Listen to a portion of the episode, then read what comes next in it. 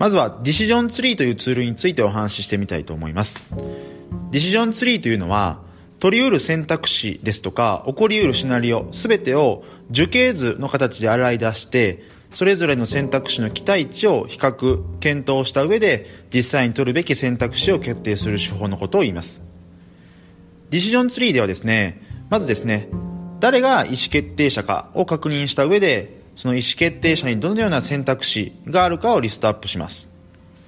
次に、えー、それぞれの選択肢についてですね、起こり得る不確実な事象っていうものをリストアップします。そして、リストアップした事象それぞれについて、その事象が起こる確率と、その時のリターンを求めます。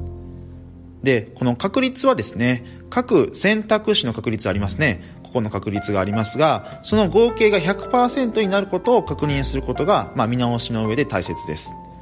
で、リターンについては、まあ、企業の意思決定の場合ですと、なるべく金銭価値に置き換えて定量化すると考えやすいです。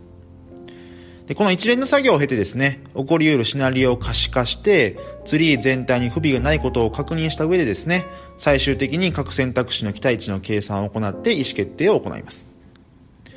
まあ、実際のお仕事でディシジョンツリーを用いるときに難しいのは、まあ、本来不確不確実であるリターンの額とか、その発生確率を定量化することだったりします。そのためですね、ディシジョンツリーを直接的に意思決定に応用しやすいっていうのは、まあ、例えば製薬業界とか石油業界などですね、まあ、リターンとか発生確率を比較的推定しやすい業界だったりもします。